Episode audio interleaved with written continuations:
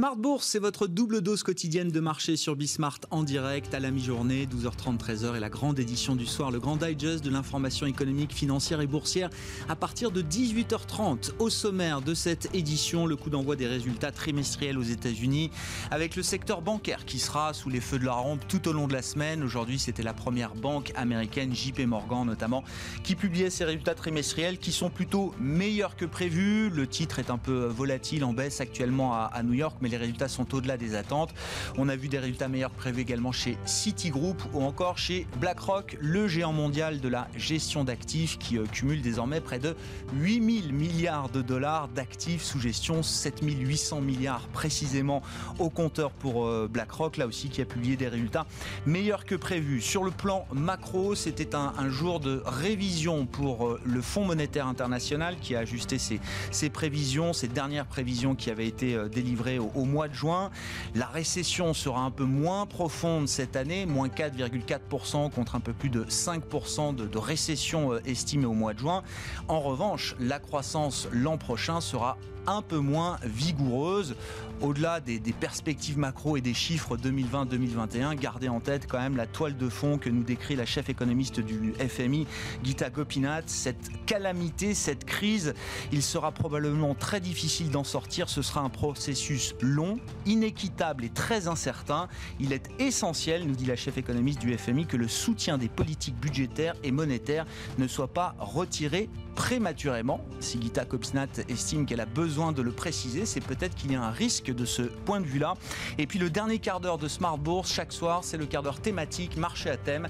Le thème du jour, ce sera euh, l'innovation financière, autrement dit le secteur de la FinTech. C'est un des gérants de Jupiter AM qui sera avec nous par téléphone pour euh, évoquer ce segment de marché.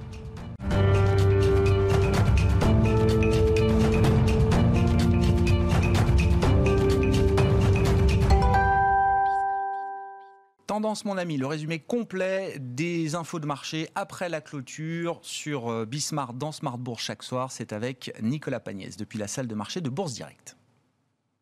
Clôture en baisse ce soir pour l'indice parisien. Le CAC 40 perd 0,64% à 4947 points très exactement dans un volume d'échange d'un peu plus de 2,5 milliards d'euros.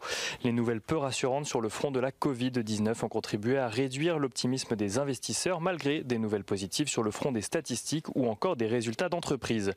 Les marchés accusent tout d'abord le coup de l'annonce de la prise de parole d'Emmanuel Macron demain soir. Une prise de parole du chef de l'État qui n'avait pas eu lieu depuis juin dernier, signe de la gravité de la situation sanitaire en France. Cette prise de parole qui interviendra quelques jours après celle du Premier ministre qui confirmait lundi que la France se trouve face à une deuxième vague forte et qui n'exclut pas des reconfinements locaux, laisse donc place aux spéculations et aux inquiétudes.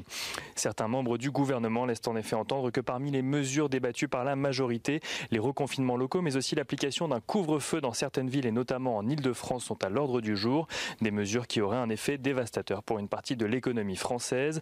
Emmanuel Macron a d'ailleurs tenu aujourd'hui un conseil de défense, mais assure pour le moment que son gouvernement veut à tout prix éviter un nouveau confinement généralisé.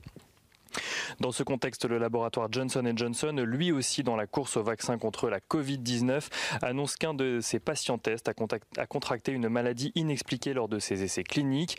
Johnson Johnson a donc suspendu les essais pour le moment. Il n'en reste pas moins que le groupe américain annonce relever ses prévisions de bénéfices et son chiffre d'affaires pour 2020. Autre entreprise scrutée euh, pour ce début de saison de résultats, euh, JP Morgan Chase affiche une, affiche une croissance de son bénéfice de 4% au troisième trimestre et voit son BPA s'établir à 2,92 dollars, tandis que Citigroup annonce de son côté un BPA qui passe à 1,40 dollars contre 2,7 dollars à la même période en 2019. Le groupe publie cependant des résultats meilleurs que prévus. BlackRock, de son côté, annonce que les nouveaux clients séduits par le fonds d'investissement lui ont permis d'atteindre le record de 7800 milliards de dollars d'actifs sous gestion. Côté statistique à présent, le FMI revoit sa prévision à la hausse pour 2020, là où l'institution attendait une contraction de 5,2% de l'économie mondiale. Celle-ci passe désormais à 4,4%. Pour 2021, le FMI anticipe ensuite une croissance du PIB mondial de 5,2%. Aux États-Unis, l'inflation s'apprécie très légèrement en septembre de 0,2%. En Allemagne, en revanche, le climat des affaires se dégrade à cause des craintes sur le front sanitaire, mais aussi en lien avec le Brexit. L'indice ZOO du climat des affaires recule à 56,1 points en octobre contre 77,4 points en septembre. Et retour à Paris à présent avec les valeurs à la place parisienne ce soir. Airbus voit sa recommandation par JP Morgan passer de neutre à sous-performance. L'analyste estime en effet que le transport aérien ne devrait reprendre qu'à hauteur de 50% l'année prochaine, tandis que les compagnies aériennes devraient afficher de faibles niveaux de rentabilité. Airbus qui annonçait également aujourd'hui avoir trouvé un accord avec ses syndicats en matière de plan de sauvegarde de l'emploi. Sanofi, de son côté, annonce que le Dupixent, qu'il développe avec Regeneron pour traiter l'asthme sévère chez les enfants, obtient des résultats probants en essais cliniques. Et Unibail-Rodamco annonce de son côté la cession d'un immeuble de bureau à des investisseurs institutionnels pour 620 millions d'euros. Léon a noté également que les banques sont dans le rouge ce soir. Société Générale perd près de 4%, BNP Paribas perd un peu plus de 4%, tandis que Crédit Agricole perd 3,79%. Nicolas Pagnès avec nous en fil rouge tout au long de la journée sur Bismart et dans les éditions Smart Bourse, évidemment, depuis la salle de marché de Bourse Direct.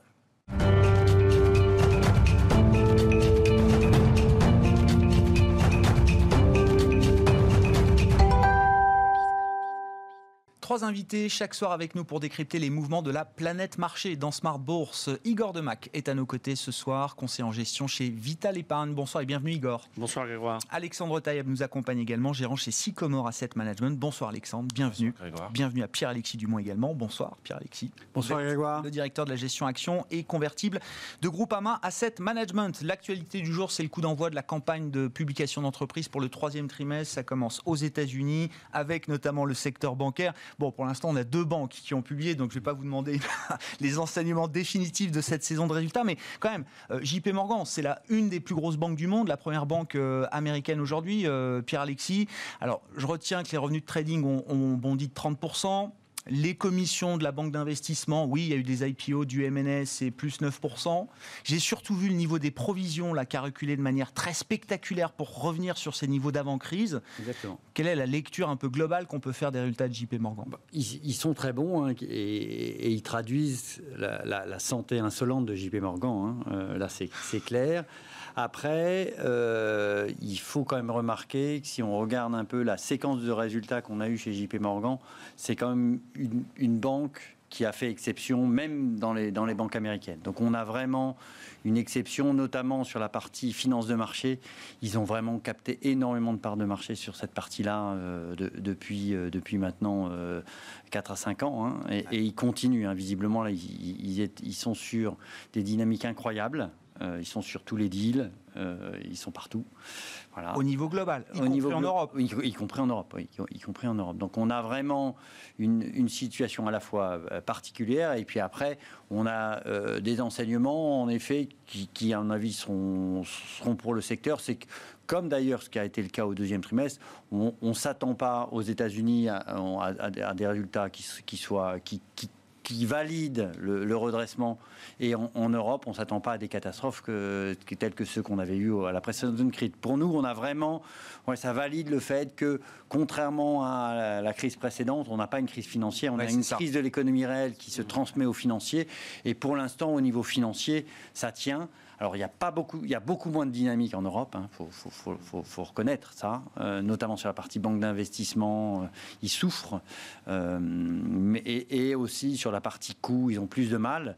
Mais mais on n'a on pas du tout de catastrophe. Il n'y a pas de crise bancaire. Il n'y a pas de crise bancaire. Non, mais c'est un point. Mais ce qui affecte aujourd'hui le secteur bancaire, il faut bien le comprendre, c'est pas tellement les résultats actuels, c'est plus le fait qu'on soit dans des sur des tours longs très longtemps, très bas, notamment en Europe, qui font penser que euh, bah voilà, il n'y aura pas de pontification de courbe, et sans pontification de courbe, bon bah vous avez toute une partie du, euh, disons de, du, business, quoi, du, du, business model des banques qui, qui est remise en question. Hein. c'est très compliqué. Je redonne juste l'ordre de grandeur entre la première banque américaine JP Morgan et la première banque européenne. Mm. JP, ça doit être 350 milliards de dollars 400 de market milliards, cap, voilà. quasiment 400 milliards. BNP, c'est 50 milliards. 50 milliards. Il faut savoir qu'avant crise, on était, mais non, mais on n'était pas loin. C'est important. BNP et, voilà. était quasiment au niveau de, JP Morgan avant euh, la grande crise financière. Avant hein, la crise il y a 12 ans, hein, 12 ans en arrière. Non, juste les, grandes banques américaines, s'il n'y a pas de choc sur les marchés actions et les marchés actions américains, il n'y a pas de choc. Hein. Le Dow Jones, il est plus ou moins étal, un peu négatif, positif, ça dépend des jours. Le Nasdaq, il est euh, stratosphérique. Il y a beaucoup d'émissions euh, obligataires, hein, la sortie du Covid, donc ça, ça alimente. Donc s'il n'y a pas de choc sur les marchés actions, s'il y a une politique monétaire qui est euh, très accommodante, s'il y a une relance budgétaire, euh, une grande banque comme JP Morgan et globalement le secteur bancaire, ce que vous disiez, il ne peut pas vraiment être très mauvais aux États-Unis. Et j'allais dire, même en Europe, bon, il sera moins bon parce qu'intrinsèquement, il est moins puissant, moins dominant. Euh, sauf qu'on a quand même remarqué depuis quelques mois que le secteur bancaire européen, euh, il a repris ses fusions-acquisitions. Intesa avec Ubibanca, Commerzbank avec Deutsche Bank, Caixa Banca. Bon, on, se rassure, mais moi, quand je vois la valorisation de la Société Générale, euh, je me dis toujours, euh, il y a quand même un sujet. Il y a quand même un sujet. Ben, non, mais Petite parenthèse, euh, c'est l'agence Reuters qui nous rapporte euh, le plan de Jean-Pierre Mustier chez Unicredit. C'est pas nouveau. On sait qu'il veut séparer les activités italiennes et les activités internationales d'Unicredit. La rumeur du jour, c'est qu'il veut aller vite sur ce plan. Il y a un renouvellement du conseil qui est prévu en 2021 chez Unicredit. Il, il veut quand même pousser ses pions assez vite pour essayer de mettre en place cette scission.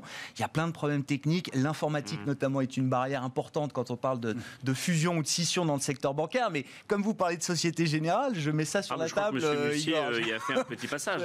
ah ben non, mais bien sûr. Mais, euh, Non, mais c'est, Parce que là, les exemples de fusion que vous avez donnés, c'est des fusions domestiques. Encore. Oui, mais pour l'instant, il n'y a pas vraiment de raison de faire des fusions transfrontalières. Bon, à part le BNP Fortis qui était en fait un résultat de, de, la crise financière, mais je veux dire, le secteur bancaire n'est pas inquiétant dans cette crise et c'est pour ça que les niveaux de valo en Europe euh, sont encore plus attractifs, je trouve, euh, aujourd'hui. On, regarde la capitalisation en fonds propres des banques. Bon, alors je sais que c'est là c'est très value. Hein. là, on, va dans le, non consensuel. Aux États-Unis, le secteur bancaire, il, il, est très différent, mais il n'a pas de problème parce que sans choc véritable sur les marchés actions, la vol sans ce qui s'est passé chez Lehman Brothers, c'est-à-dire un arrêt total du système de financement international, secteur bancaire américain, il me semble pas très en danger sur les résultats en moyenne. Hein. Alors il y en aura des bons. Juste, mais, par contre, il euh, faut, noter hein, qu'il euh, y a, y a un, secteur bancaire en, Europe qui ressemble à celui des États-Unis, c'est le secteur bancaire nordique, mais parce que vous avez un, un, système qui est euh, où il y a une stratégie qui est plus claire. moi, je pense que le gros problème de, de, la zone de la zone euro, on a essayé de faire du transfrontalier, on voit que ça marche pas. Là, on, on essaie de restructurer les réseaux en disant ça va coûter des, ça va coûter une fortune et on sait qu'il y en a pour des années et des années. C'est plus, à mon avis, des, questions un peu de, stratégie. On voit quand même qu'il y a quelques banques qui commencent à avoir des stratégies qui commencent à payer. On, peut citer une Tessa en, Italie qui, qui a vraiment aujourd'hui euh, euh, pris de la part de marché et a affiché une, très belle résistance mhm. au, deuxième trimestre. Donc, je pense que c'est plus un, problème de, pour les investisseurs de se projeter de secteur, qu'est-ce qu'ils vont devenir? Est-ce qu'ils vont devenir euh, juste des, pseudo-banques Internet, mais avec tout, avec une restructuration derrière énorme, et donc on ne sait pas trop. Je pense que c'est plus ça aujourd'hui. Et, le deuxième point, à mon avis, qui me semble clé, c'est que les banques de la zone euro ont des retours sur euh, ce qu'on appelle RE, e, des, retours sur capitaux qui sont trop faibles. Donc les banques, se, les, les investisseurs se disent, au moindre coup de grisou, je me prends une augmentation de capital. JP, c'est 13%. Hein, c'est 13-14%. 13-14% de retour sur capitaux euh, investis, sur capitaux propres. Euh, on parlera des fintech, hein, je le rappelle, dans le dernier quart d'heure, quart d'heure thématique de Smart Bourse. Ce sera intéressant après les, premières publications dans le secteur bancaire. Alexandre, vos commentaires sur les banques et puis sur cette saison de résultats au global, peut-être. Oui, dans une, dans une optique de marché, ce qui est intéressant de regarder, je pense, c'est les contributeurs des, des, bons résultats de, de ces banques. Et on voit aujourd'hui la grande différence entre les banques américaines et les banques européennes, notamment, c'est l'activité de trading et l'activité d'asset management qui apporte ces bons résultats. JP Morgan est un peu au-dessus de ce qu'on attendait. BlackRock est très au-dessus de ce qu'on attendait. Euh, alors que l'activité prêt, l'activité classique bancaire, est un petit peu dormante depuis quelques années maintenant, et ça risque de durer. Alors on a un, petit mouvement de repentification de la courbe aux États-Unis, ce qui donne un peu d'air à ces banques-là, mais on l'a pas du tout en, zone euro. Donc je pense que c'est les deux gros drivers de résultats entre les banques européennes et, euh, et les banques américaines. Ça, c'est une chose. Et puis sur la saison de résultats de manière générale, on attend quand même des résultats presque catastrophique. en zone euro, de mémoire, c'est moins 30% de bénéfices par action qu'on attend pour 2020. Aux États-Unis, c'est moins 15, ça comprend les GAFA. Qui vont faire du zéro plus, hein, c'est ça, grosso modo Voilà, qui vont faire du zéro plus, qui vont être en ligne avec, avec le consensus globalement. J'espère que ça laisse place à des surprises positives.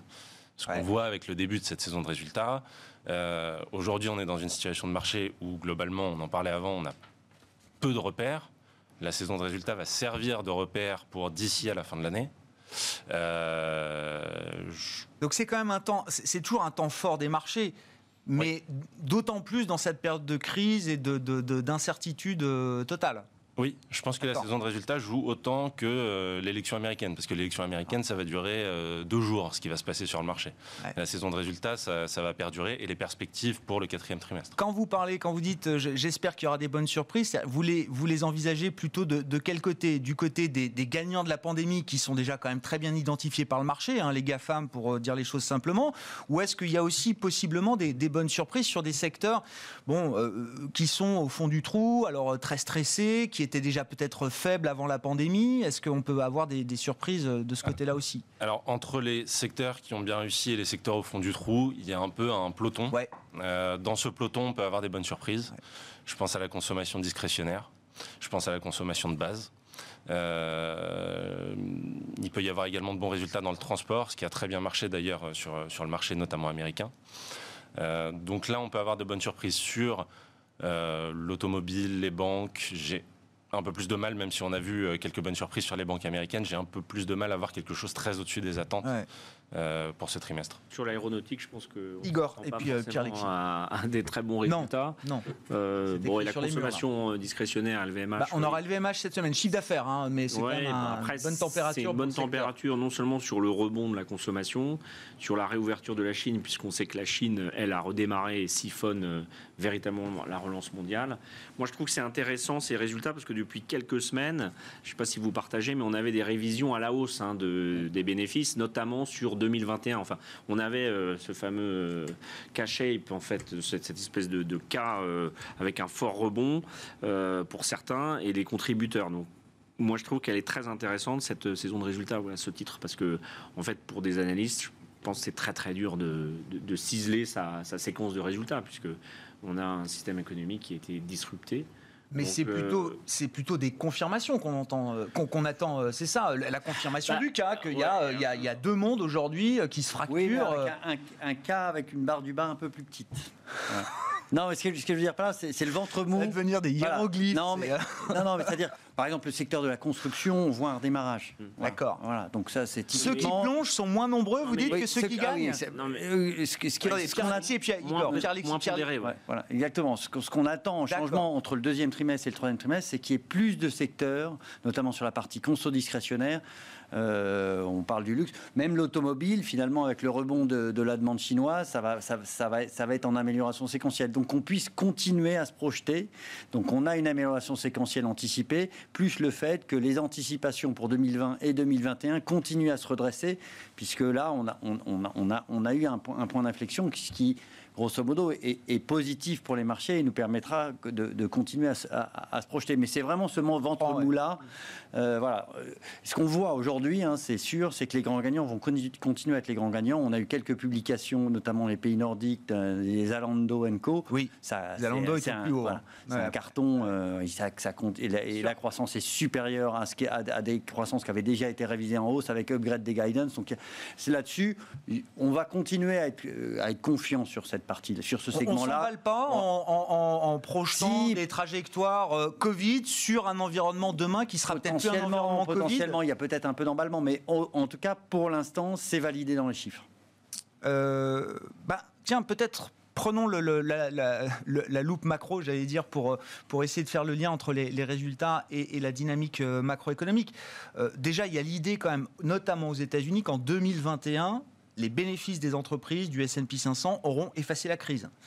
Est-ce que c'est concevable dans le contexte euh, actuel? Alors, on va faire le lien avec les nouvelles prévisions du, du, FMI, mais qui nous dit quand même, la chef économiste du FMI, que fin 2021, on aura toujours un manque à gagner de 5% pour les économies développées, États-Unis, Europe, par rapport à la richesse euh, produite pré-pandémie.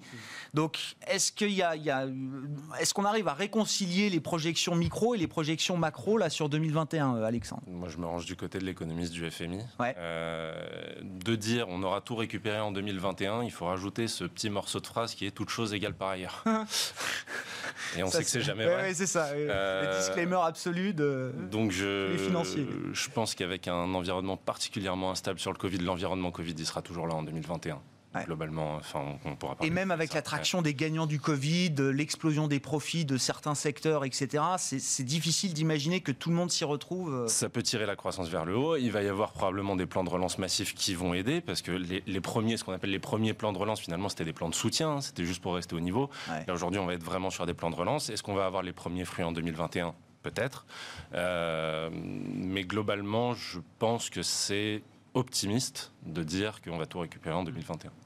du point de vue des bénéfices des entreprises et de la croissance, enfin la croissance macro et du bénéfice des entreprises. Pierre-Alexis, juste, Igor. Juste pour compléter, ce qui est sûr, hein, c'est que au, moment de, cette crise et du confinement, il y a eu un certain nombre de prévisions top-down qui ont été faites en disant voilà, on va, on va perdre tant en PIB, on va se retrouver. Et donc, sur des visions de, de, rebond en U, ce qu'on a à peu près aujourd'hui, on était à, ils, avaient mis entre moins 35 et moins 40. En mhm. Europe, on fait moins 35 et moins 40. Mhm. Aux États-Unis, alors qu'on est dans les mêmes hypothèses, on ne fait que moins 16. Pourquoi? Les GAFA. Et donc aujourd'hui, aux États-Unis, c'est pas impossible. C'est-à-dire parce que les GAFA en 2021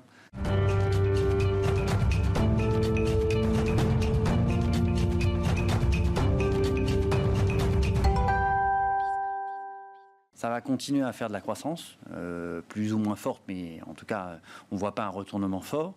Et après, si on a un redémarrage, alors après, tout, dépend du temps de latence. C'est-à-dire que si, euh, euh, si on a le vaccin en début d'année, on peut avoir un, redémarrage très fort. C'est pas impossible. En Europe, ce sera plus compliqué puisqu'on est à moins 37 là. Il faut vraiment, mais, mais c'est vraiment le gisement de, de, valeurs et la façon dont sont construits les indices qui font aujourd'hui le fait que c'est peut-être possible possible aux États-Unis. En Europe, de toute façon, c'est pas prévu. Hein. Même aux États-Unis, c'est pire que ça. C'est en 2021, ils, voient 4 ou 5 de croissance par rapport à fin 2019. D'accord. On serait déjà au-dessus du niveau agrégé des bénéfices d'entreprise de 2019 aux États-Unis. Hein. Aux États-Unis. Je pense qu'autant aux États-Unis, euh, on peut euh, assez bien prévoir la fin d'année et puis même l'année prochaine à cause de la composante mm. GAFA. Euh, autant en Europe, il y a quand même aujourd'hui un point d'interrogation sur les derniers mois de l'année parce que euh, en France notamment, mais pas uniquement, euh, le Covid euh, pourrait de nouveau perturber énormément la fin d'année. Et si on rate un ou deux mois, sachant que le mois de décembre, en termes de consommation, il est, très important dans beaucoup de secteurs. Et il y a certains économistes qui commencent à dire au mois le mois, au Q4 en Europe, dont la France, peut-être l'Allemagne, on frôlerait les zéros ou, même la récession. Mm. c'est peut-être des gens trop pessimistes, mais si jamais on reconfinait ou on met des barrières trop strictes, sachant qu'en France, la situation semble plus difficile sur les cas de contamination qu'ailleurs. Euh, on n'est pas sûr d'arriver à ce fameux rebond. Et, euh, on voit bien que jusqu'à présent, euh, la Chine et les États-Unis, dans des modes différents, bah, ont géré mieux, je ne sais pas si c'est le terme, mais différemment. Et économiquement, les résultats sont plus spectaculaires dans ces deux zones que chez nous. Sur les GAFAM, Igor, et puis après, tour de table, mais alors, que les GAFAM continuent à faire des bénéfices euh, double digit, ça, euh, d'accord. Est-ce que sur le plan boursier, ça continue de payer de la même manière? Il y a quand même des vents contraires qui s'accumulent, en tout cas des discussions fiscales, réglementaires. On n'est pas obligé de rentrer dans le détail, mais on sent quand même que voilà, la sauce monte un peu de ce, côté-là. Le marché se refuse toujours d'intégrer la moindre prime de risque sur ce groupe de, sur ce groupe de valeurs. Euh, est-ce qu'à un moment, on va avoir un, décalage entre la, la bulle de profit, la machine à profit GAFA et la performance boursière Non, je ne crois pas parce que ce sont des euh, sujets d'investissement qui sont considérés comme des actions souveraines. C'est quasiment euh, des emprunts d'État, si vous voulez. En fait, euh, moi, il me semble hein, que les GAFAM sont considérés comme quasiment indestructibles. Les débats fiscaux sur une taxe sur le chiffre d'affaires ou une imposition mondiale, c'est pas ça qui arrêtera un GAFA ce qui arrêtera, c'est la partition, comme il y a eu aux États-Unis sur les entreprises de téléphonie. Donc le marché n'y croit pas. L'option démantèlement, c'est un truc que le marché, non, le marché ne croit pas. Il a un petit peu, il y a un an, deux ans, mais pour l'instant, et puis ça serait dangereux, je pense, pour les Américains de le faire. Un enjeu de puissance. puissance Chine-États-Unis. Alexandre, sur le cas d'investissement GAFA, là, ouais. Je rejoins totalement. C'est indestructible. C'est pas indestructible. Il y a la problématique démantèlement beaucoup plus que la problématique fiscale. Hein. Je pense qu'ils sont assis sur de tels trésors de guerre que globalement ils ont de quoi payer leurs impôts. Euh, néanmoins, sur la problématique démantèlement, on va dire le plus gros risque, c'est qu'aujourd'hui ils sont tellement indestructibles que des entreprises comme Google ou Facebook, c'est plus des entreprises, c'est des puissances mondiales, mmh. avec un impact politique qui peut gêner un président américain. Là, on peut avoir des velléités de démantèlement. Mais en face, vous avez les mêmes champions, hmm. Alibaba, Tencent, euh, qui eux ne seront pas démantelés du tout. Qui ne gênent pas les présidents. Absolument pas. Donc à partir de ce moment-là, euh, alors il y a plus de risques avec Biden parce que Biden a, lâché cette petite phrase en disant le marché n'a pas besoin de moi. Mais dans le cas où c'est Trump, même si c'est une surprise, euh, il n'y a absolument aucune possibilité pour que ce soit fait. Oui, je, rejoins, je rejoins le discours. Hein. C'est un, tel enjeu de puissance dans, ah le contexte actuel de, euh, de, euh, disons, d'une confrontation plus forte, voilà, pour euh, être prudent entre la Chine et les États-Unis, que le démantèlement, c'est vraiment ça qui arrêterait, voilà, ce sera pas fait. Et après, sur la partie fiscale, c'est pas du tout évident, hein, parce qu'il y a une prise de conscience. Voilà. Après, il y a pas, pas de consensus au niveau international. De toute façon, le multilatéralisme, ça marche plus depuis 20 ans. Ça ne marchera pas. c'est désolé de le dire, mais c'est Trump ou Biden? Trump, Biden, ce que vous voulez, ça ne marchera pas. Même Biden, vous mais, regardez, il n'y a, euh, plus un deal multilatéral qui est signé depuis 20 ans. Hein. L'ONU, c'est à l'arrêt, tout est à l'arrêt. Donc il faut, faut, Et l'OCDE, c'était mort au départ, hein, ça a été mort, euh, voilà, mais c'est sûr. Et, et après, ça peut être, et c'est là où l'Europe est importante, des zones assez fortes qui, eux, sont prêtes à prendre des mesures. Mais alors là, il faut être prêt. Il faut savoir que s'ils font ça, il y aura des mesures de rétorsion qui sont très fortes. Faudra l'assumer. Euh, il y a plein de belles, belles choses dans hein, la taxe carbone aux frontières, oui, mais il y aura des mesures de rétorsion fortes. Hein.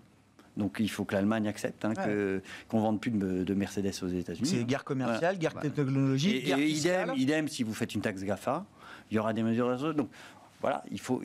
Est-ce que l'Europe soft power va vouloir euh, montrer un peu plus ses muscles? C'est la question sur les sur, sur, sur les la question fiscale, elle va être quand même euh, politiquement parlant, en tout cas, elle va être quand même très présente en 2021-2022. On imagine euh, Pierre Lexi hein, dans, dans le sillage de la crise, après la crise qu'on aura vécue, la volonté quand même de, de, refiscaliser un certain certain pan de l'économie, elle va être très forte. Elle est très, elle est très française. Et tant que c'est la France tout seul, mais c'est franco-français comme débat. Ça fait rigoler. Ils vont ils vont mettre une grosse taxe et puis on va arrêter. Hein, qu'est-ce que vous voulez? Non, mais c'est, on a, on a, on n'est pas de taille pour l'instant. C'est soit l'Europe, soit sinon la France, soit la France, euh, la France ne, pourra pas, quoi, ou le fera peu, ou sinon s'ils le font, on perdra tellement que de toute façon, au Lino, euh, ça, en tout cas, si on, regarde bien, euh, ça, ça, ça, changera pas la face du monde.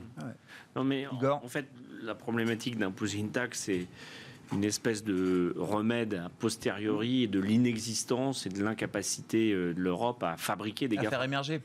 Et on pourra mettre toutes les taxes. Euh, si euh, les utilisateurs européens préfèrent Facebook à d'autres petites sociétés tech. Et donc aujourd'hui, on en est là. Donc tant que nous, on ne fait pas émerger, est-ce qu'on peut le faire émerger ce, non, je pense plus maintenant, mm. en fait, entre guillemets. Donc c'est là le vrai sujet. Après, les sujets de taxes, euh, je suis d'accord, le multilatéralisme, il est surtout en matière fiscale, euh, je pense. Bon, et donc ça veut dire quand même, voilà, la conclusion, c'est que de ce point de vue-là, les GAFAM n'ont pas grand-chose à craindre. Déjà, déjà, ils ont les réserves pour payer d'éventuelles amendes ou euh, de, de, retour de fiscalité, mais vous dites qu'ils n'ont pas grand-chose à craindre. De, mais même quand Zuckerberg va au Congrès, il a l'impression qu'il n'a pas peur, donc américain, donc enfin dans une enquête, donc je vois pas très bien pourquoi il aurait peur de l'Union européenne. Hein. Mm. Non, mais. Euh, Pierre-Alexis euh, je, pense que ce qui, le, plus danger, le plus gros danger pour les GAFA, c'est qu'ils n'arrivent plus à, avoir les meilleurs produits. Aujourd'hui, ce qui est vrai, c'est que c'est utile, en tout cas, c'est perçu comme utile par les utilisateurs. Sinon, les gens ne l'utiliseraient pas. Hein. Mmh. Euh, et c'est vrai que euh, ils savent très bien utiliser la technologie et les tuyaux qui sont mis à leur disposition pour faire des produits qui sont entre guillemets intéressants et perçu comme gratuit. On, verra si l'iPhone 12 est perçu comme euh, utile par les consommateurs, mais a priori, ça s'annonce plutôt ah, il est bien. Pas, il n'est pas gratuit. Celui-là, il n'est pas gratuit. C'est, bah, euh, en ce moment-là, euh, Apple normalement doit être en train de lancer sa, keynote pour sa nouvelle gamme d'iPhone 12 qui sera connecté 5G. Les, analystes nous parlent d'un, super cycle qui vient tous les 3-6 ans peut-être chez, chez Apple. Hein, des analystes qui suivent Apple, voilà, chez, chez Wedbush Securities nous dit l'iPhone 12 va être le produit le plus important depuis l'iPhone 6 je ne souviens même plus quand, de quand ça date, si c'était en 2014. Voilà. Voilà des cycles, super cycles comme ça, tous les 3-6 ans chez Apple. Oui, effectivement, on attend beaucoup d'Apple euh, aujourd'hui. Ils font un événement à part. Hein. Ils avaient fait un premier événement avec la présentation de l'iPad et de l'Apple Watch. Euh, qui avait un peu déçu d'ailleurs, parce que ça apportait pas grand-chose en plus par rapport aux produits précédents. Là, il faut vraiment qu'il y ait un changement. Donc on attend un iPhone 5G, euh, peut-être un changement de design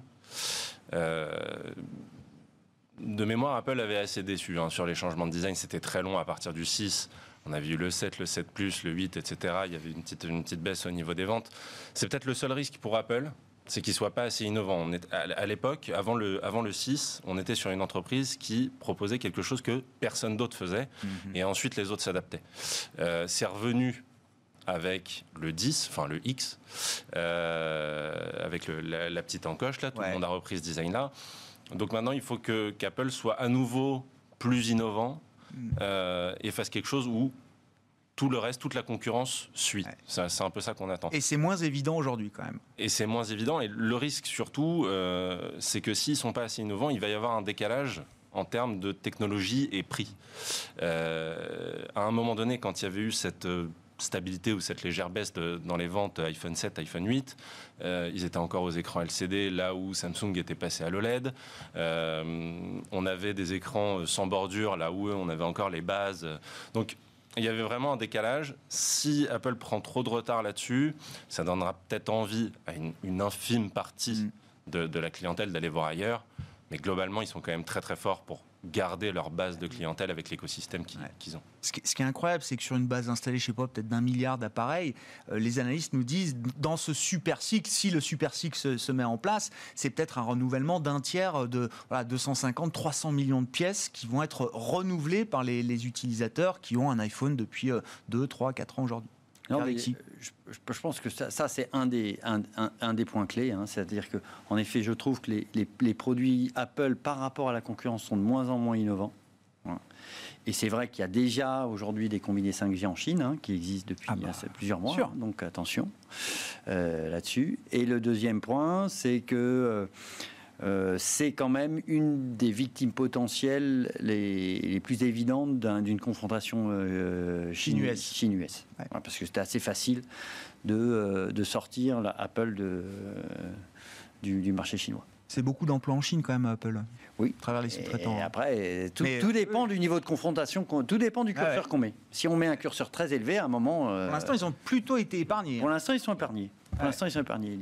Mais en tout cas, c'est des gens qui vendent des appareils à des Chinois en, physique. Donc là, là c'est assez évident que vous pouvez, euh, ce qui ce qui est pas le cas aujourd'hui d'un Google qui a été sorti de Chine. Oui. Euh, voilà. Donc on a, c'est vraiment le Gafa qui a sur lequel euh, vous, vous, êtes sensible. C'est son plus gros marché. Hmm. Mais aujourd'hui, la confrontation sino-américaine n'a produit quasiment aucun effet. Hein. Le mmh. déficit américain commercial, il est toujours abyssal. Les exportations chinoises sont quasiment 10% plus hautes que, août, enfin, que l'été dernier. Dit autrement, le stimulus américain fait tourner les usines chinoises aujourd'hui. Hein. C'est vrai, mais, non, ce que je veux dire, c'est que la guerre tarifaire de Donald Trump n'a absolument pas empêché les Chinois de devenir des producteurs et consommateurs indispensables dans l'économie globale. Et Apple est intéressant, ce que tu disais, c'est que il est au cœur de ce dispositif puisqu'il est en même temps un produit de consommation et en même temps un produit assemblé. Hein. C'est marqué euh, assemblé et pas produit en Chine sur les iPhones. Et donc, si ce système continue à perdurer, c'est que finalement tout ça est beaucoup de mots parce que euh, les deux puissances économiques sont toujours les mêmes et font toujours finalement des affaires ensemble. Et entre deux, bah, il y a l'Europe qui patine. Et, vous dites ce thème de la guerre commerciale, ça restera un bruit permanent pour le marché? Est-ce que ça peut être des dommages? Quand même plus ça dure, plus les dommages sont structurels et de, long terme. Bah, Parce que là, ça s'est mm. calmé, mais mm. on comprend bien qu'après l'élection américaine, ça reprendra d'une manière ou d'une autre, que ce soit Trump ou Biden. Il y aura forcément une première prise de contact, si c'est Biden, avec, euh, avec euh, le partenaire chinois. Moi, je pense en géopolitique, si euh, la guerre commerciale atteint un niveau trop élevé, c'est plus commercial qu'elle sera la guerre. Donc, bah, c'est bien, c'est bien ce sujet-là. Mais est-ce que ce sujet-là, il est à court terme? Pour l'instant, euh, on n'en voit pas euh, forcément euh, l'étincelle. Mais bon, quand on veut fermer les relations d'affaires avec un pays, vous savez, les pays qui sont sous embargo, la Biélorussie, c'est qu'on est dans des situations de contexte politique quasiment insurrectionnel, voire guerrier, si on prend l'exemple du Haut-Karabakh entre l'Azerbaïdjan et l'Arménie avec la Turquie. Est-ce qu'on déstabilise tout le système euh, économique mondial juste pour des tarifs? Euh, Bon, est-ce que la Chine va attaquer les États-unis? Je pense qu'on est quand même un peu éloigné. Oui, d'accord. Oui, non, mais euh, bon, pour l'instant, ça fait quasiment 4 ans qu'il est là. Il n'y a pas de changement d'équilibre hein, dans le monde économique. il juste le précédent.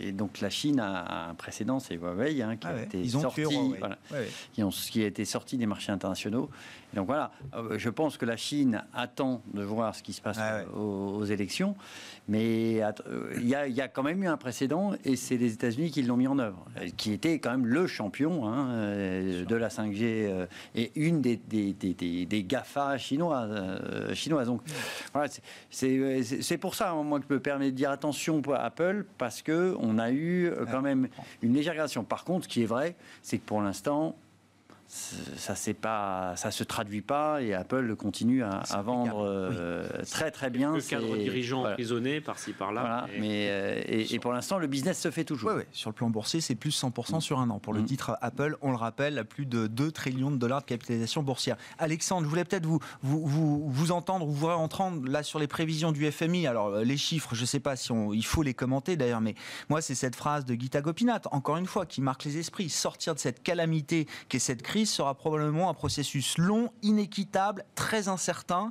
Il est essentiel que le soutien des politiques budgétaires et monétaires ne soit pas retiré prématurément.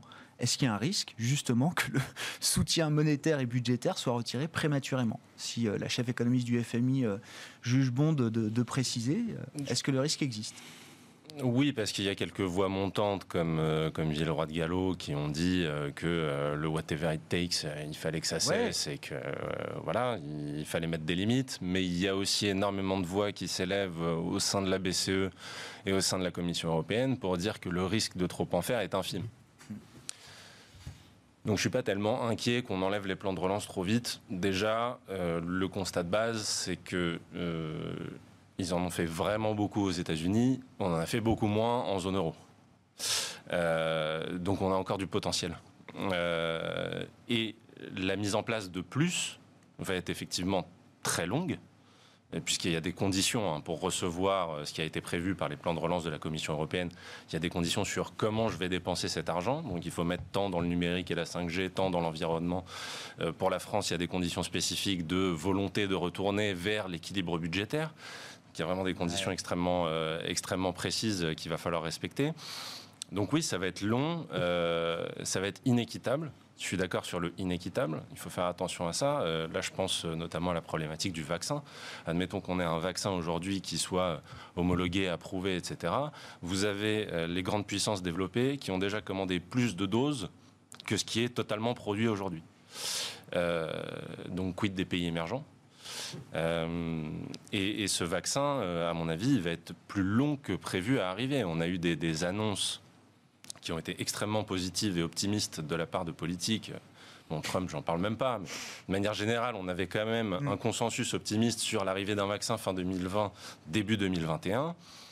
Euh, on a eu AstraZeneca qui a mis en pause ses, ses essais. Maintenant, c'est Johnson Johnson. Moderna avait trouvé un vaccin courant de l'été, puis finalement non.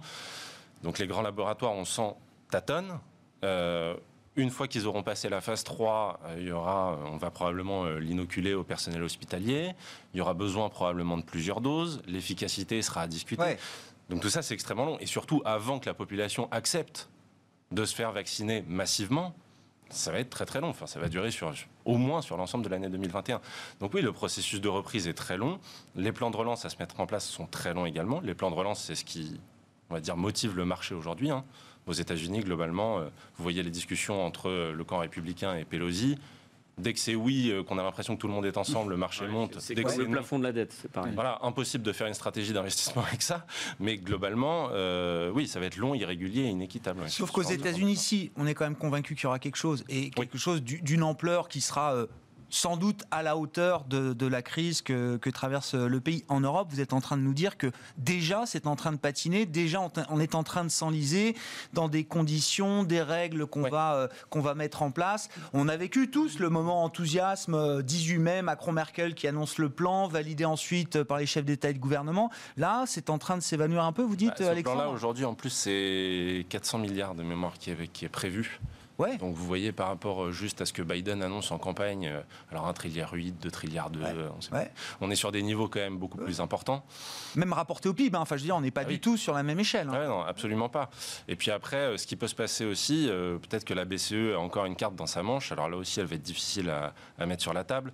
Mais le, le programme d'urgence, le programme d'achat de- d'urgence Ouais. lié à la pandémie, euh, il se dit que euh, il penserait à le mettre de façon permanente comme le quantitative easing. Mm. Sauf que ça pose pas mal de problèmes euh, constitutionnels et réglementaires puisque le programme d'urgence ne bénéficie pas du tout au même pays que le quantitative easing. Ouais.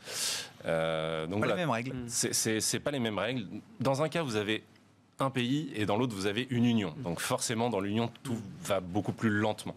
Oui, sauf que je trouve que. Igor de Mac, y a- les limites du whatever it takes. Est-ce qu'il faut déjà en parler alors qu'on n'est euh, même pas encore sorti de la crise? Bah, euh, ça fait quand même depuis euh, Lehman Brothers qu'on nous dit on va vous les retirer, puis on n'a jamais rien retiré, hein, puisque en gros, jusqu'à euh, il y a très peu, on ne fait que augmenter les déficits budgétaires, les plans de relance. Je ne sais pas le quantième plan de relance on a fait localement, internationalement, aux États-Unis. Certains estiment qu'on n'en fait pas assez euh, aujourd'hui. Bah, en, en fait, certains disent euh, tout cet argent, euh, il était là avant, pourquoi on l'a pas utilisé et pour qui? C'est toujours le problème de faire du déficit où on découvre des milliers de milliards. Et quand vous mettez votre bulletin dans une urne et que vous êtes quelqu'un euh, de déconnecté ou de ne pas connecté à ce monde-là, ça pose vraiment des sujets parce qu'on se dit ah bon, euh, mais pour euh, régler le problème de la faim, pour régler les inégalités sociales, on les a pas levés ces fonds. Et il faut quand même avoir ça en tête, c'est que c'est toujours dans l'urgence et puis c'est toujours pour sauver euh, bon un tissu économique plutôt grandes entreprises ou de moyennes, mais sans rentrer là-dedans. politiquement, Bah, c'est compliqué à Moi, assumer jusqu'au bout. Moi, je trouve que politiquement, c'est difficile parce que d'abord, ça crée quand même des déséquilibres euh, dans les finances publiques. Et ensuite, euh, l'aspect positif, je veux dire politique en Europe, euh, il faut quand même qu'il y ait un aspect positif, c'est que l'Allemagne a quand même reculé sur sa doctrine budgétaire, qui était quand même un frein, comme l'Allemagne a reculé après Lehman Brothers sur la solidarité financière des États membres. Après, Alexandre l'a dit, c'est beaucoup plus compliqué, beaucoup plus lent. Ça avait été assez rapide au début de la crise. La réponse de l'Europe. Oui. Et là, ça, ça repatine parce que les situations des pays vont différer et les Ouais. demandes vont aussi euh, différer. L'urgence est moins présente. Jusqu'à jusqu'à présent, ça dépendra aussi du Covid. hein. C'est lui Ouais, qui, ouais. Nous, qui nous pilote aujourd'hui. Ouais, mais on verra effectivement les propos d'Emmanuel Macron demain soir, voir où est le niveau d'urgence aujourd'hui euh, en France. Pour moi, c'est oui. On, on va rentrer dans la question d'exécution. Et en Europe, c'est plus compliqué. Hmm. Parce que c'est c'est pas un seul pays. Et c'est vrai que sur la partie relance, efficaci- efficacité de l'entraînement, de l'investissement public aux États-Unis, où vous avez quand même eu été beaucoup, beaucoup d'innovation. Parce que aujourd'hui, euh, le, le plan de relance, son grand pari, c'est d'essayer de relancer l'innovation en Europe pour avoir un effet d'entraînement qui fait que derrière, euh, notamment sur la partie green tech, sur un certain nombre de points sur lesquels l'Europe est en leadership, euh, et, et sur lequel il faut qu'on le conserve et, et qu'on crée des géants européens de telle façon à, avoir un effet d'entraînement, c'est là où, euh, où tout se joue. Et c'est vrai que sur la partie exécution, on peut être un peu plus prudent par, rapport aux États-Unis qui, eux, ont, euh, réussi historiquement à avoir une assez bonne coordination entre public-privé. Parce que le grand danger pour moi des plans de relance à haute dose, c'est que le privé ne fasse plus rien. Ils attendent les plans de relance. Hein. et donc, vous avez pu, euh, vous avez une, étatisation de l'économie.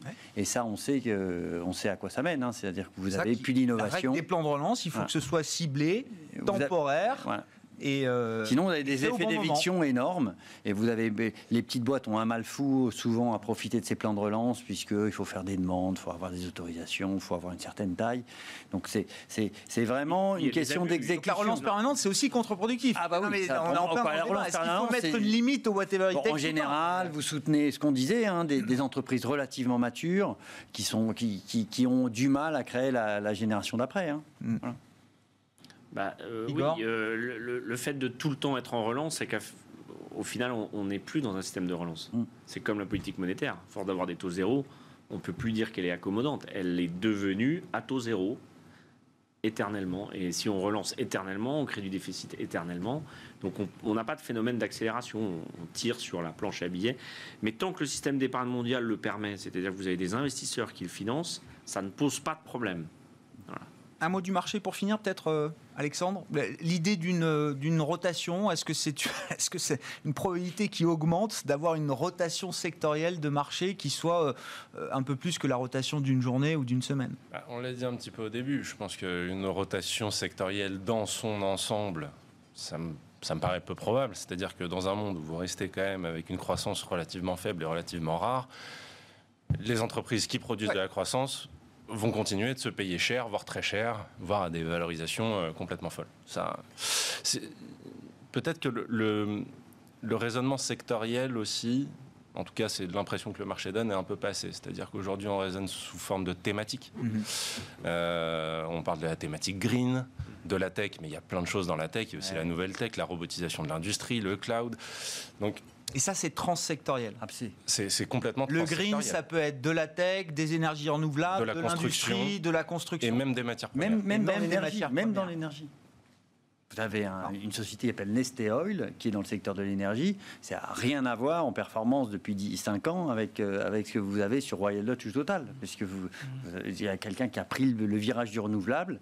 Voilà. Et, vous avez ça dans quasiment tous les secteurs. Même, même, ah non, non, ah dans tous les secteurs. Ah Et si on réfléchit en termes de thématiques, alors, en euh, termes de thématiques, ben, en, macro, on en a parlé un peu. La thématique de la construction, euh, notamment de la construction verte, ça repart ça repart assez fort. Et en bourse, ça fait des performances quand même. Euh, ah bah presque délirantes, oui. Voilà, très intéressantes. Sais pas, McPhee qui fait une augmentation de capital là ce soir, 150 millions d'euros, euh, c'est 700% de hausse sur un an. C'est une petite valeur. Hein. Oui, c'était une, petite. C'était. C'était une toute C'était une toute quoi 400, 500 millions, 500 millions maintenant. Quoi, avec l'augmentation de capital, capital, ça va faire 650. C'était quand même la seule valeur en France pour jouer l'hydrogène. Oui. Qui était quand même une technologie identifiée, mais pas encore développé sur un cycle et maintenant euh, tout le monde dit, tout le monde veut du McPhee. Il faut mettre à l'échelle. Euh, mais euh, je suis assez d'accord sur les thèmes green, mais on voit qu'il y a parfois, vous retrouvez dans des fonds green Saint-Gobain parce qu'ils font de l'efficience énergétique dans la maison. Et alors? Bah, quand on voit Saint-Gobain, il y a d'autres problématiques que. Ah bah, non, mais... Ce sont des gros pollueurs, mais ils apportent des solutions. Ce que je veux dire, c'est que oui, mais dans la collecte, dans la collecte et les flux, c'est sûr que les thèmes green aujourd'hui, c'est dans la collecte, dans les fonds communs de placement. Euh, ce qui attire les investisseurs finaux ou aujourd'hui les investisseurs institutionnels, c'est ce thème. Pour conclure, euh, Pierre Lecky.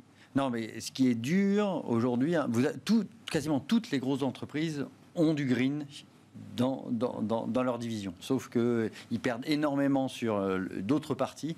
Et ce qui est compliqué, c'est de trouver des sociétés qui aient un vrai effet de levier sur du green, un effet de levier positif. Et McPhee est une société. Ah, donc, et, ça, vous le retrouverez plutôt dans le segment des petites et moyennes valeurs. Il ne faut, pas, faut pas se leurrer. On s'arrête là pour ce soir, messieurs. Merci beaucoup. Pierre-Alexis Dumont, responsable de la gestion actions et convertibles de Groupama Asset Management. Alexandre Taïeb, gérant chez Sycomore Asset Management. Et Igor Dema, conseiller en gestion chez Vital Épargne, étaient les invités de Planète Marché dans Smart Bourse ce soir.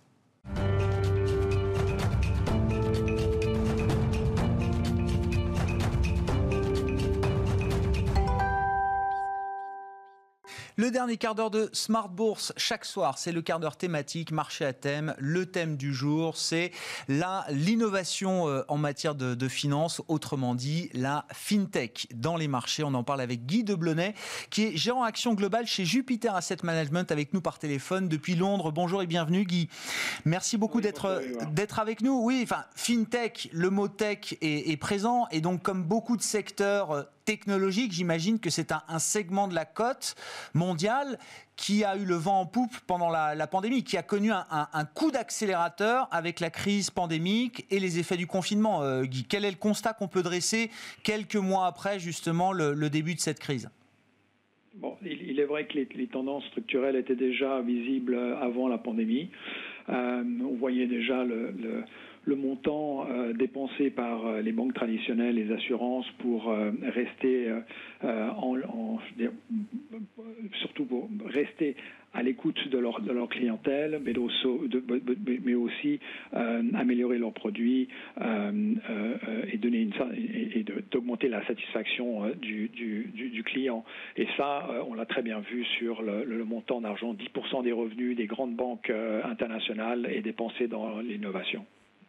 Ah oui, effectivement. Non, mais c'est intéressant, Guy, parce que c'est quand même le, moteur de la croissance des fintechs, c'est en partie les banques traditionnelles. C'est ce qu'il faut comprendre, Guy.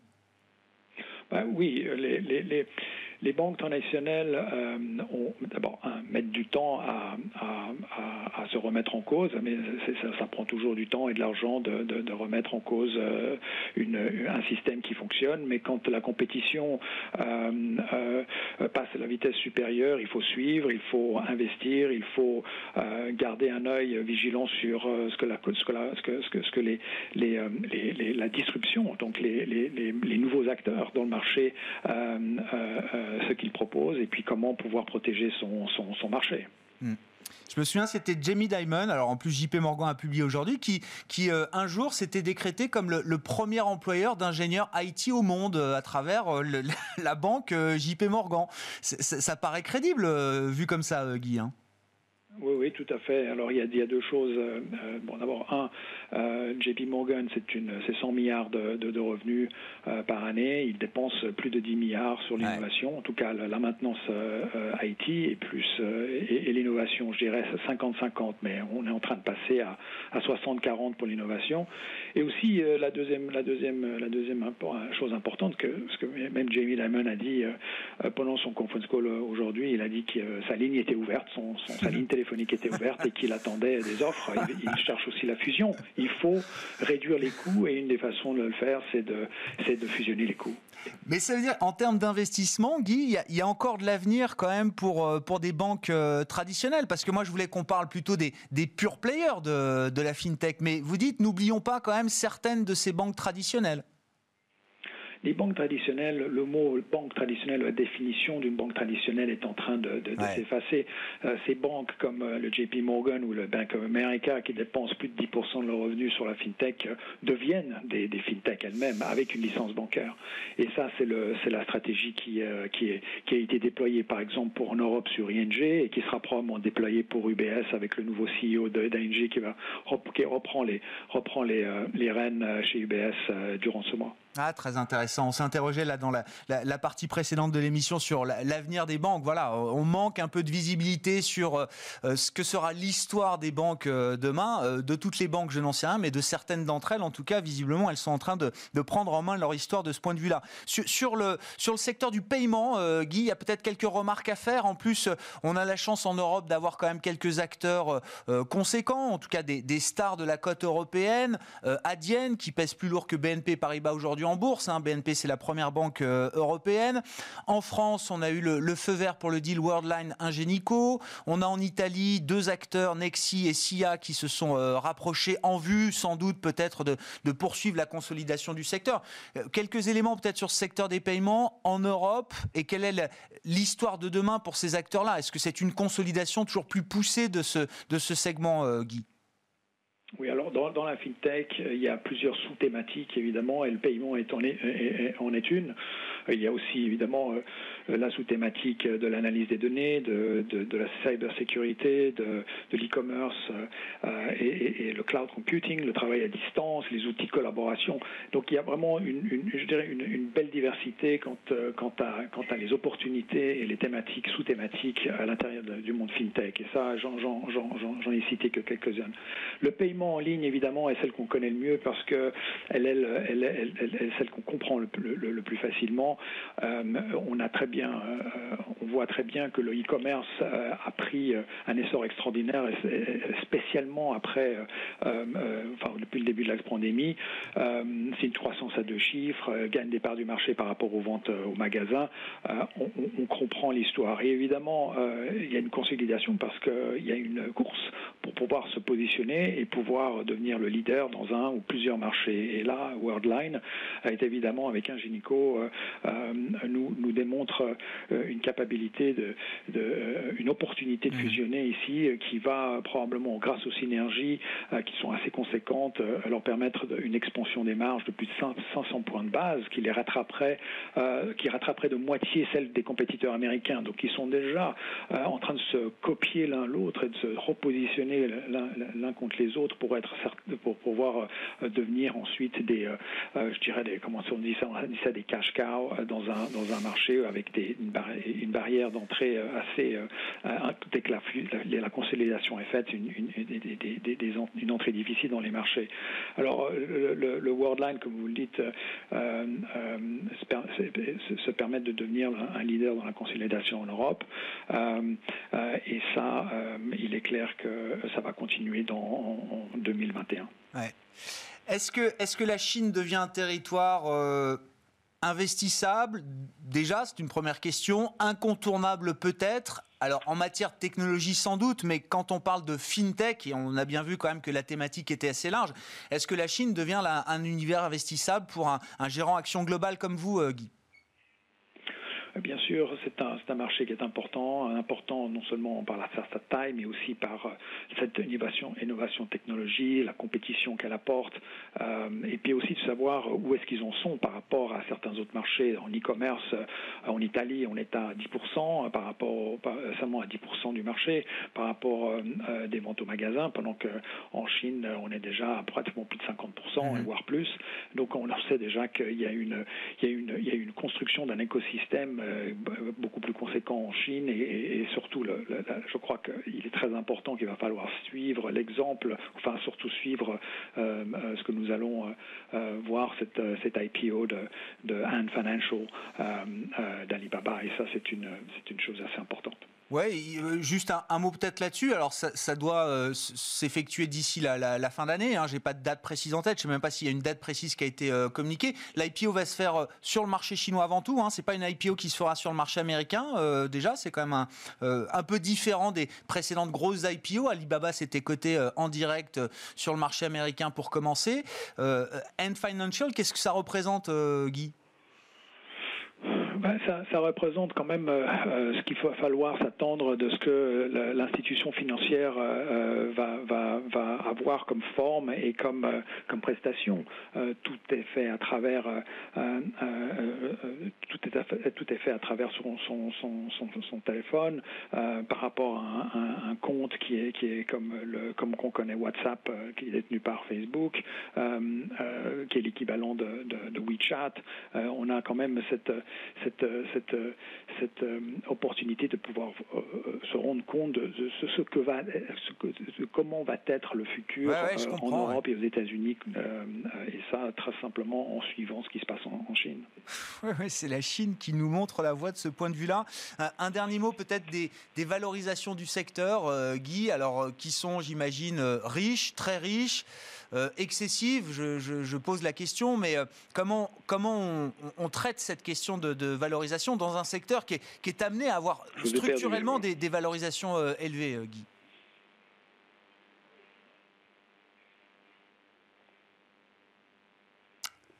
Guy, oui, c'était une question sur les valorisations, Guy. Comment on gère ah, le niveau de valorisation dans ce secteur de la tech? Qui structurellement, évidemment, sont des valorisations euh, élevées, euh, euh, riches, très riches. comment, on, comment on traite ce problème-là, Guy, en tant que gérant? Bon, on, se rend compte quand même que donc les fondamentaux ont moins d'importance que dans le passé, car le coût de la tête est à zéro, l'inflation est sous contrôle, et donc les perspectives sont maintenant à long terme plutôt que les, voir les prochains 6 à 12 mois. Donc l'investisseur a, une, fin dirigée vers la croissance plutôt qu'autre chose, ce qui fait que les valorisations sont évidemment un peu plus hautes qu'elles ne l'étaient euh, il y a 12 mois elles ont évidemment, euh, dans certains secteurs, euh, augmenté à cause de la pandémie. il y a une accélération dans, certaines divisions grâce à, cause de la pandémie et, et c'est une des raisons pour laquelle certaines valorisations paraissent un peu hautes. Mais il faut de nouveau se rendre compte que aujourd'hui, il faut se poser la question où est-ce qu'on aimerait se positionner pour les dix prochaines années Est-ce que vous voulez être dans un vieux titre d'il y a 20 ans euh, qui, est, qui, est dans le secteur pétrole ou euh, dans le tabac Ou alors est-ce que vous voulez être dans, un, une institution qui est en, en, qui a compris et qui est dans un secteur qui est porteur pour les dix prochaines années et, en relation, par exemple, euh, la fintech ou en, en la transformation digitale? Vision longue. Merci beaucoup euh, Guy. Guy Deblenay qui est avec nous par téléphone depuis Londres, gérant action globale chez Jupiter Asset Management dans Smart Bourse sur Bismart. Très bon début de soirée, on se retrouve demain en direct à 12h30.